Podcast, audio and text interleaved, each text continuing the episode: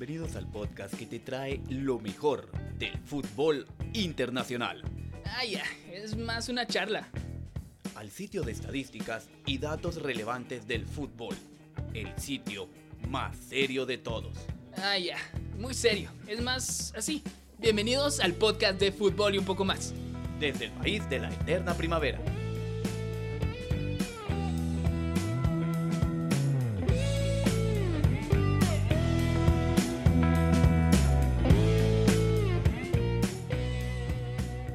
Bienvenidos al segundo podcast de fútbol y un poco más. Esta semana vamos a hablar de los octavos de final de la Copa Mundial FIFA Rusia 2018.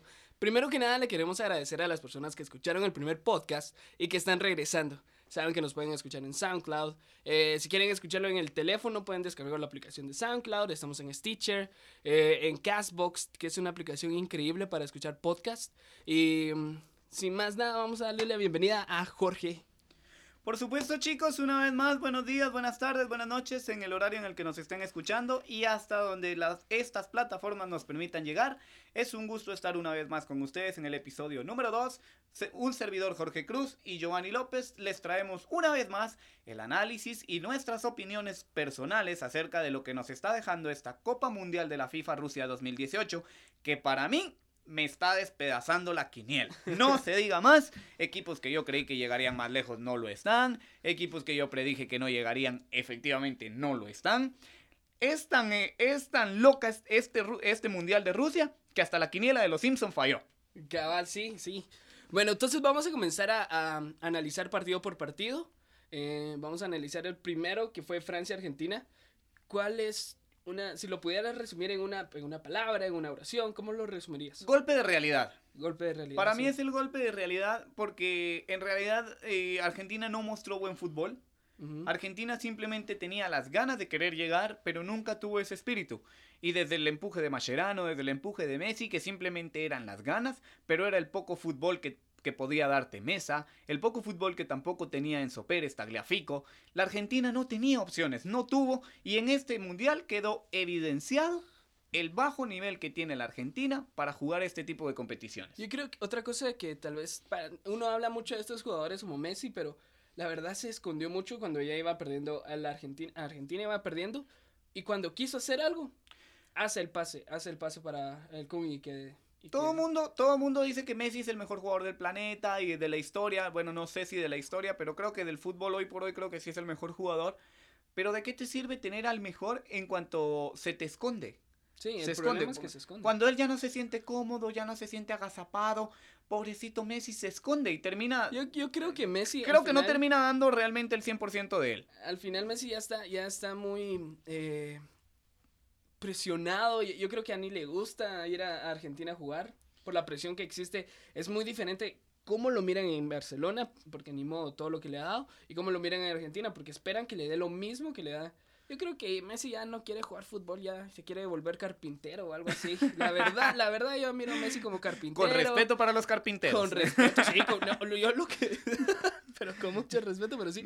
o sea, ya, ya, él ya no quiere esa presión de estar en, en el foco de Argentina, de que Messi en el minuto tanto miró al piso, entonces significa que ya no quiere jugar. Ya y es, que en realidad, en realidad creo que em, a pesar de que hubo dos, genial, dos genialidades, como el gol de Ángel Guito Di María y el gol de Pavard, porque el gol de Benjamin Pavard fue un... Se salió en realidad para mí, desbancó el gol de Nacho, que te dije la semana pasada que para mí fue el número uno de la Copa del Mundo. A pesar de estas dos grandes jugadas, creo que el mejor jugador fue Kylian Mbappé y demostró que realmente se va a llevar la estafeta del mejor jugador del mundial para mí. Ya lo miras como. Yo lo veo como uno de los mejores jugadores porque no tiene miedo, porque siendo un jovencito en cara, lucha, pelea y está demostrando lo que tiene. Yo creo que todo depende de si llega a pasar a, a semifinales o una hipotética final. Yo lo veo en una final, de una vez me aventuro, te lo digo, yo lo veo en una final. Y Messi siendo el, supuesto mejor jugador del mundo me lleva a pensar que el, otro jugador, supuesto mejor del mundo, tampoco le alcanza. Ah, Porque entonces Uruguay y Portugal. Hablemos del Uruguay y Portugal. Uruguay y Portugal. Para mí fue un partido muy competitivo. Los dos jugaron a lo que podían jugar. No, no, no. Ninguno agarraron cuando, cuando Portugal, Portugal iba perdiendo. Bueno, atacar. Cuando Uruguay iba perdiendo, bueno, o empatando, atacar. Para mí, para mí fue injusto. Para mí fue injusto porque Muslera era el único guardameta quien mantenía su valla cero y la termina rompiendo Portugal con una jugada aislada en un tiro de esquina donde al final Pepe entre un vaivén termina cabeceando en el centro del área. Para mí fue injusto, Muslera merecía mantener su, su valla cero. Si bien es cierto esto no es de merecimientos, pero terminan rompiendo el... Pero yo creo que fue lo que le dio, le dio esa sensación del que el partido que en cualquier momento podía cambiar. Eso es pero por favor, Giovanni, seamos honestos. Portugal mostró lo que tenía. O sea, nada de fútbol. Porque en realidad Portugal en esta Copa del Mundo fueron los goles de Cristiano, el gol de Nani y el gol de Pepe. Luego para de contar, porque Portugal, yo te lo dije desde la semana pasada, no tiene fútbol. Porque nunca encontró por mm. las bandas, porque yo a Mario no pudo brillar, porque cuando entró Cuaresma a tratar de, tomar la banda derecha no lo permitió Cáceres, que lo fue marcando muy bien. Creo que el que dio muy buen partido eh, portugués fue Bernardo Silva un muy buen partido. Que, o sea, tal vez no un gran partido, pero a comparación de lo que había enseñado en fase de grupos. Que trata de jugar, trata de jugar, pero creo que a Gonzalo Guedes le queda muy grande jugar en Portugal. demasiado. Y lo que te dije la semana pasada se confirmó. Uruguay se siente muy cómodo desde el punto en el ser el equipo dominado. Porque realmente los dos delanteros cumplen su función a la perfección. Como ya lo he dicho, para mí, Luisito Suárez es el ejemplo de jugador de qué no se debe hacer en el fútbol. Porque Luisito Suárez pega, porque Luisito Suárez eh, inventa faltas, porque Luisito Suárez alega, se tira al suelo, pierde tiempo. Es el ejemplo de jugador que no debes aprender a hacer.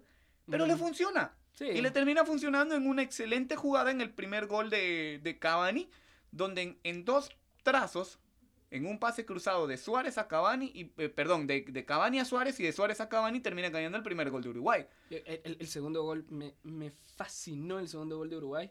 Cómo, cómo Cavani la agarra de primera. Te aseguro que hubiera sido cualquier Fue un excelente pase. Ah, yo ahorita lo miro mm, porque como hemos visto que Cavani probablemente no va a jugar hay muchas dudas respecto a eso, Cavani no ha entrenado, pero entonces eh, nos lleva a que fue un excelente, un excelente gol y un excelente, mm, no, sé si un excelente partido. No miro a Stuani haciendo lo que hace Cavani. Pero ¿quién pondría? Es el, es, el, es el cambio. Pero ¿quién pondría? Sí, el, el delantero nominal es Cristian Stuani. Pero ¿quién pondrías? ¿Pondrías al Cebolla Rodríguez, quien entró al minuto 68 y al minuto 90 ya no daba más? Porque el Cebolla Rodríguez está. Sí. El Cebolla Rodríguez se fue a comer todas las donas y todos los panes que no ha podido, que nunca pudo en el Atlético de Madrid. Sí, no, yo creo que, yo creo que Stuani, es que tiene que poner a Stuani, o sea, es, es jugador por jugador. Yo no sé, yo no soy el maestro Oscar Washington Tavares, así que no me animo a decir nada. Y de momento volvemos eh, cayendo en la realidad de que no soy eso. Otro equipo al que lo devolvieron a la realidad fue a México. A México, sí. Yo, yo, yo, yo lo vi como el error tan grande de no haber peleado contra Suecia el, el primer lugar. Si México hubiera quedado del otro lado de la llave, como ya todos sabemos que hay un lado de la llave que es muy complicada, que es donde está Bélgica. Sí, donde quedan los campeones del mundo y en la otra donde solo queda uno, que es Inglaterra. México hubiera estado del otro lado, estaríamos hablando de un México que podría haber hecho el mejor mundial de su historia, porque tenía la facilidad de avanzar Pero seamos honestos, Seamos honestos, a México lo devolvieron a su realidad. Si bien es cierto, le jugó un partido excelente, creo que el mejor de su historia a Alemania, y le termina ganando 1 a 0. Que es que se disminuye la victoria de Alemania. Hace lo justo, correcto, hace lo justo con Corea y Suecia para mí lo devolvió a su realidad. Sí, sí, yo no encuentro otra forma de nombrarlo y quiso tratar de jugarle al tú por tú a un equipo brasileño que si algo le sobran son armas. Y considerando que Brasil no tenía a Marcelo por lesión y que ya había perdido a Dani Alves al principio de la Copa del Mundo. O sea, perdió a dos de los mejores laterales del mundo y aún así México se quiso aventurar, pero nunca le encontró la forma. Nunca encontró porque a Brasil le sobran las armas, porque tiene un Neymar que si bien es cierto lleva 14 minutos tirado en el suelo. en el piso. O sea, lleva 14 minutos. Es, es increíble lo que hace Neymar, porque en el pisotón que le da la Ayun, si bien es cierto hay que ver el rostro de la Ayun que quiere hacerlo y lo hace con intención, pero lo que Neymar hace es una burla, la verdad. Sí, lo es que tanto que grita Lobo ya no le creen. Yo pienso que sí. Ya, ya es como que ya estás demasiado... Y... Bueno, volviendo al análisis del partido, es, creo, el, error más grande que comete el director técnico de, de México es quitar a Rafael Márquez. Porque Rafael Márquez le permitía tener el equilibrio, le permitía la salida de Héctor Herrera por la derecha y permitía que pudiera escalar muy bien. El Chucky Lozano pues tenía la opción por la izquierda juntándose con Carlitos Vela. Pero en el momento en el que el segundo tiempo termina sacando a Rafa Márquez, Edson Álvarez se ve superado y ya no consigue. En el segundo tiempo el Chucky Lozano chocó todo el tiempo con Fagner. Ya no consiguió superar a Fagner. Sí, el problema es, es, eh, sí, como todos saben, es la edad de Rafa Márquez, es que ya ni siquiera en su club juega los 90 minutos. Ni siquiera Ya- está jugando en México por, la, por el supuesto caso de, Sí. de vinculación al narcotráfico. narcotráfico, Rafael sí. Márquez no está jugando. Pero vamos Sí, a esto. ¿Ves jugar a Mascherano en la Argentina con 35 años y ves que es uno de los mejores jugadores con más punto honor, con más ganas, con más todo? ¿Y no crees que Rafa Márquez con 34 también pueda ofrecerle lo mismo a una Sí, selección pero- mexicana? Pero lo que pasa es de que ah, en, en Argentina no, no, no critican tanto que... En México criticaban que siquiera lo llevaran al Mundial. Que llevaran a Rafa Márquez al Mundial. Porque, porque Pero es tu líder. ya- Es tu líder, es tu capitán, es el que le grita a la gente. Porque todos obedecían a Rafa Márquez. Termina quitando a Rafa Márquez, se queda con Edson Álvarez, luego reconoce su error y trata de meter al, a- al menor de los dos santos. Pero Jonathan jamás encontró la forma dentro de la cancha. sí. Porque en realidad le pasaron por encima, la media cancha de Brasil fue superlativa. Y para mí fue excelente. Entonces, ahora vamos a hablar de, de, del local. Del local como eliminó al que antes del Mundial era uno de los favoritos. Mm, España era una favorita antes del Mundial. Sí, Vamos a claro. antes del Mundial España era a- arrasando. No, no, aún no ha perdido ningún partido. No sé, no sé para quién era favorita, para mí no lo era, pero Ah, para mí sí, sí. creo que a muchos ilusionó el 6 a 0 que le mete a la Argentina previo No, a iniciar la me- Copa del Mundo. Desde, el, desde haberle ganado a Italia como le ganó en, en el Santiago Bernabéu. un- Le ganas Italia- a una Italia que no está en el Mundial, le metes 6-0 a una Argentina que realmente no apuntaba para nada y que lo demostró. Eh, el mismo Maradona termina yéndose en contra de Francisco Alarcón y, y yo estoy del lado de él porque Isco es un jugador que conduce, que conduce el balón y, y que, y que no, no encara, que, que no tiene un solo balón entre líneas. Para mí Isco no es un jugador adecuado para la selección española. Posteriormente el planteamiento de Hierro creo que le faltó. Sí, Hier- Hierro estaba para decir, ay, ¿quién, ¿quién quiere jugar? ¿Quién? Ah, Más bien ¿quién?". creo que le faltó estudiar al rival, porque en realidad em, habla mucho acerca de que España tuvo el balón el 70% del tiempo y el 71% del balón lo tuvo España.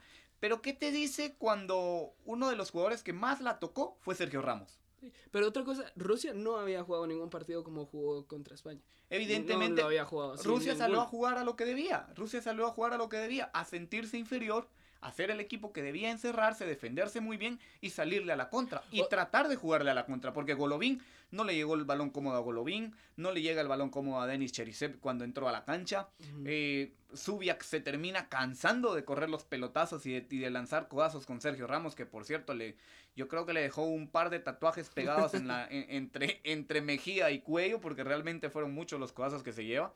Sí, yo, yo lo, un dato importante que estaba era que los equipos con más posesión, los cuatro equipos con más posesión ya están fuera, Están fuera. ya están fuera del mundial. Eso te habla de, de, de que ya en 2010 tal vez el fútbol de posesión era muy atractivo, era eh, por el, La- por el mismo la diferencia, Barcelona. la por- diferencia de, este, de esta posesión de España es que ahora la tiene pero no concreta. O sea, vamos a hablar de esto. Por ejemplo, Diego Costa, que es un jugador en el que su mejor virtud es el juego cuerpo a cuerpo, cabecear por alto, pasa 68 minutos en la cancha y no le lanzan un balón a modo. Cuando sacan a Diego Costa y meten a Yago Aspas, el primer balón, el primer balón que Sí, le meten a Yago Aspas es un centro. Sí, O sea, sí. es ilógico. ¿Cómo terminas quedándote? ¿Por qué no saca Jorge Resurrección? Coque era un jugador es- sin ideas en la media cancha de España. que, que le pesó demasiado la camisola y se notó en la tanda de penaltis. Evidentemente penaltis lanza muy se- mal el penal. Yago Aspas también lanza muy mal. Y si vamos para actuaciones de penaltis, para mí superlativa la actuación que tiene Kasper Schmeichel y Never Subotic y, Ne- y, y Subasic en el Croacia-Suecia. Perdón, en el Croacia-Dinamarca. Dinamarca. Ya me estoy aventurando. Lo siento, la, emoción está todo lo que da en este ambiente mundialista. Sí, no, la verdad, no, la verdad a mí ese partido yo esperaba que Croacia fuera contundente de la misma forma de que fue contundente contra Argentina. Eh, pero pasa lo mismo que como pasó con México, Alemania, que uno piensa, uff, y era porque el otro equipo estaba Fueron muy, dos, muy bajo. fueron dos Entonces, partidos diferentes. Croacia, Croacia, la verdad, yo, yo, los primeros cuatro minutos, yo jalé a mi papá y le dije, apurate porque mira, este partidazo va a estar. Y cuando terminé viendo todo el partido era como... O sea, ¿y ¿no, no te ¿Dónde parece bueno? más? ¿No te pareció la, bueno? la verdad, esperaba muchísimo más de ese partido y me pareció el más plano de O sea. ¿te parece plano un partido que al minuto 4 ya tiene un gol de cada lado? Si bien es cierto, el primer, si bien es cierto, el, gol de Dinamarca termina siendo un error de Subasic. Sí. Pero, ¿te parece a ti un, un partido plano? Yo hubiera preferido ver los cuatro minutos por 10 veces eh, el resto del partido. El resto del partido que ver el, siguiente. creo que... Yo creo que después la tanda de penaltis para mí una de las más emocionantes que he visto en, lo de Casper Schmeichel, lo de Casper Schmeichel quitándole el penalti de, de Luka Modric. Sí. Creo que fue buenísimo. Luka Modric al final del partido declara que eh, luego de haber fallado el penalti eh, observa a Casper Schmeichel en su forma de detener los penaltis y que por eso en la tanda de penaltis le puede meter el cuarto. ¿verdad? El que significó el gol de Modric. Pero para mí superlativo, Kasper Schmeichel fue el mejor jugador. Si bien es cierto, un equipo se debe ir, pero creo que Dinamarca hizo lo suyo para mantenerse. Para mantenerse, sin embargo, Croacia hace lo suyo. Croacia tiene a Perisic, tiene a Mandzukic, tiene a Luka Modric, a Rakitic, a Ante Rebic. Creo que Croacia está muy bien. Lo, veo, Lo, veo, lo veo muy fuerte, lo veo muy fuerte. Vamos a hablar de otro equipo que está, que está muy, muy fuerte, la verdad, que es, es Bélgica y cómo sepultó en el último instante a un pobre Japón. Que la verdad, Japón estaba dando una. una yo pensaba que Bélgica le iba a dar un 3-4-0. Sí, yo creo que todo el mundo pensó que Bélgica le iba a pasar por encima a Japón, pero para mí quedó de manifiesto de que Japón sigue siendo el equipo que se le atraganta a Bélgica. Porque en el 2002 compartieron grupo, el grupo H en el 2002, Em, empatan 2 a 2 y Japón estaba ganando 2 a 0 y Bélgica tiene que venir de atrás para empatarle. Hace tres meses jugaron un amistoso y Japón iba ganando 1 a 0 y tiene que terminar Bélgica viniendo de atrás para empatarle a Japón, que eran los únicos dos precedentes que tenía este partido. Y en esta Copa del Mundo, ¿quién iba ganando? Japón. 2-0. Entonces, Bélgica termina ganando por pundonor, por ganas y por un excelente contra en, donde al final eh, Romelu Lukaku deja pasar el balón para que Nacer Chatley pues pueda rematar de frente con la portería abierta. Yo creo que termina siendo hasta un poco injusto contra el esfuerzo que hace Japón. Me gustó mucho el gol de Inui.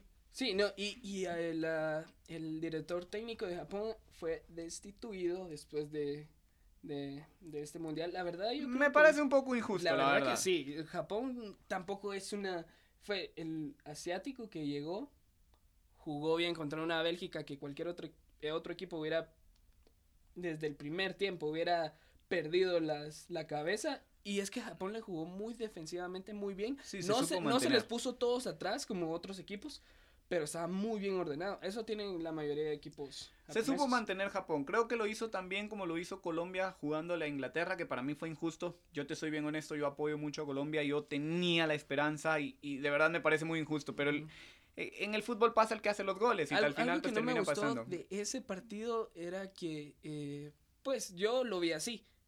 Una que toca, que una falta de Colombia la marcaba, una falta de Inglaterra, no mira. el árbitro, el árbitro que estuvo muy mal, la verdad estuvo muy malo y me queda mucho a ver. Creo que José Peckerman hace lo que debía hacer porque termina jugando con tres delanteros, con Luisito Muriel, termina que con Carlitos Vaca y con Radamel Falcao.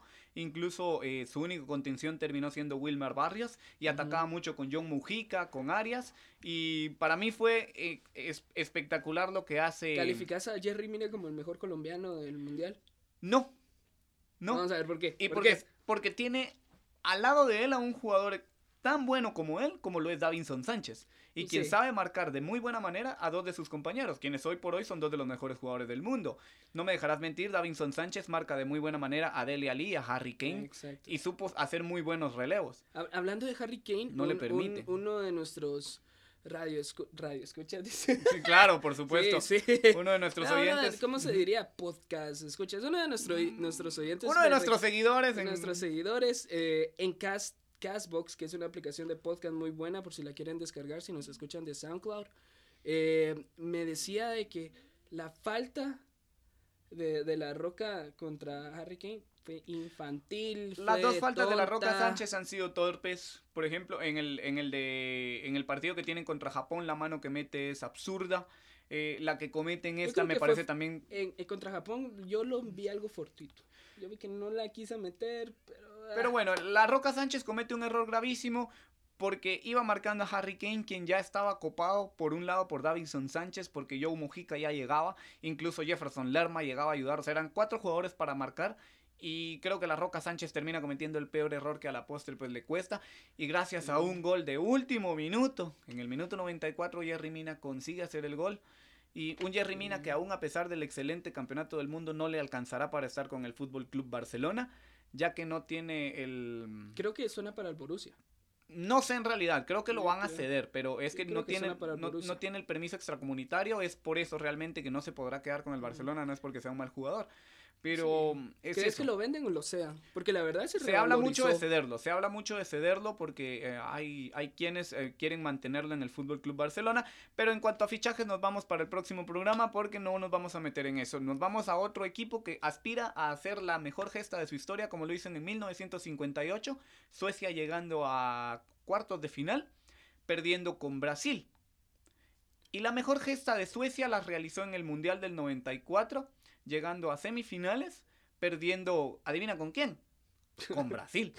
Con, Brasil de Romario, correcto. Quien a la postre en el 94 Brasil termina siendo campeón con aquel fallo de Robbie Bayo en el, en lanzamiento de penal en el que Tafarel lo detiene. Exacto. Entonces Suecia es un equipo que está buscando llegar a hacer em, la igualada de esas eh, grandes Lo bueno que actuaciones solo, de la se historia puede de encontrar Suecia. con Brasil en una hipotética En una final. hipotética final, Entonces, correcto. Entonces ya sabemos que si llega Suecia contra Brasil, ya, sabes quién va a ganar. apoyar, sí, sí, correcto. Creo, creo que sin, sin el dato, todos apoyarían a Brasil contra una Suecia. Suecia, Suecia que si bien es cierto termina perdiendo a Lustig, al lateral izquierdo del Celtic, termina siendo un muy buen partido. Eh, ¿Crees para mí, que esta Suecia eh, tendría más chances si Zlatan hubiera estado ahí? no, en realidad no. Y me parece, me, me pareció desde que terminó, desde que arrancó eh, la Copa del Mundo una falta de respeto de Zlatan Ibrahimovic decir que sin él Suecia no sería una buena selección y no tendría buena participación. Porque ¿Y él renunció en la Eurocopa. Entonces me parece una falta de respeto y porque Suecia está aprovechando muy bien sus armas. Porque tiene a un jugador como Ekdal, tiene a un Emil Forsberg, tiene a un Larsson que están jugando a un estupendo nivel. Y que me parece eh, superlativo lo que están haciendo. El guardaneta Olsen que está, portería- que está haciéndolo muy bien. Y que ya suena en el radar de muchos equipos de Europa para llevárselo. Vamos a ver, ¿cuál de los partidos de, de cuartos de final te llama más la atención? En cuartos de final. El que no te vamos. puedes perder. ¿Qué tenemos en cuartos de final? Tenemos el Uruguay-Francia, Ujú. el Brasil-Bélgica, el. Rusia-Croacia y el Suecia contra Inglaterra. Inglaterra, contra los de la Rosa. El que no me puedo perder, no sé, sí, creo que sería el Brasil-Bélgica. Brasil. Yo, y a mí es el, el Uruguay-Francia. El Uruguay-Francia, dos campeones del mundo. Dos Dos, campeones campeones del mundo. mundo. Quedan ¿Quién- solamente cuatro campeones del mundo de estos ocho equipos. Yo creo que, yo creo que eh, ese F- Francia-Uruguay por, por la garra de, de Uruguay. Si Creo bien es cierto, ese- hay que considerar que eh, Edinson Cavani no entrenó. Hoy es, fue la segunda sesión de entrenamiento en la que hoy Edinson Cavani no vuelve a entrenar. Uruguay entrenó a puerta cerrada. No es una ruptura fibrilar, ya se confirmó, pero Edinson Cavani no está. Por parte de la selección brasileña en el partido contra Bélgica, Paulinho eh, tampoco salió, saltó hoy a la cancha para entrenar. Recuperaron sí a Marcelo, pero fue otra selección quien lo hace a puerta cerrada.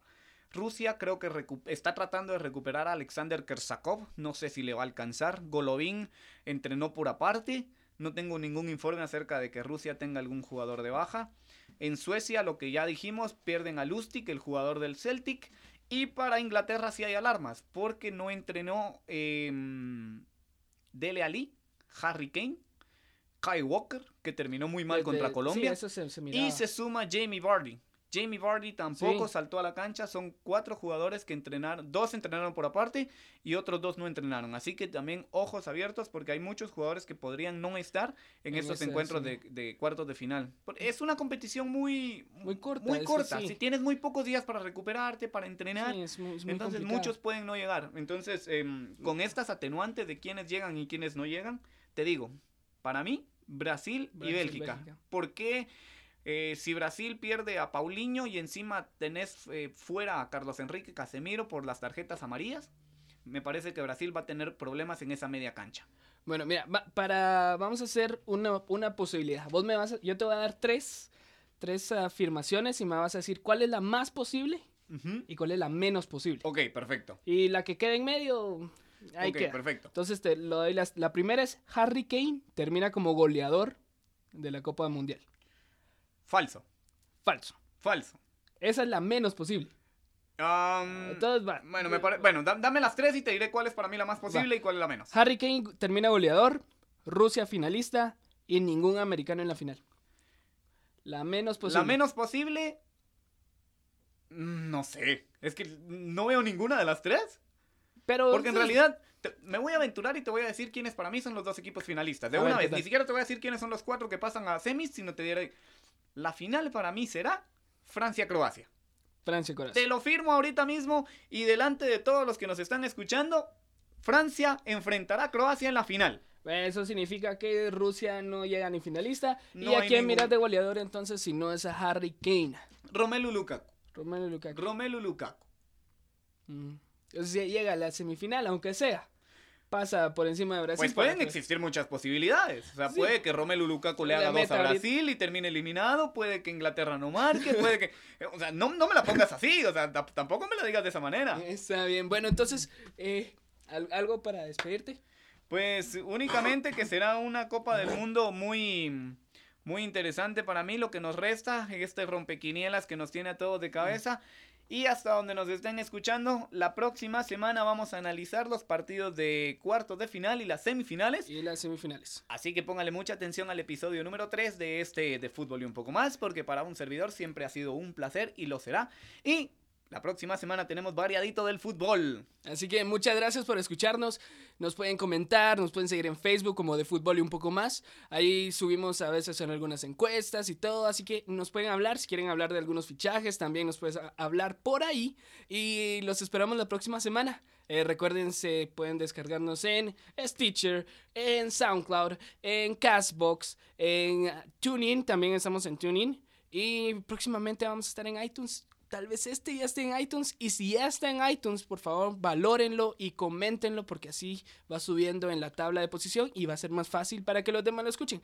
Y un saludo desde el país de la eterna primavera. Y no se olviden compartirnos.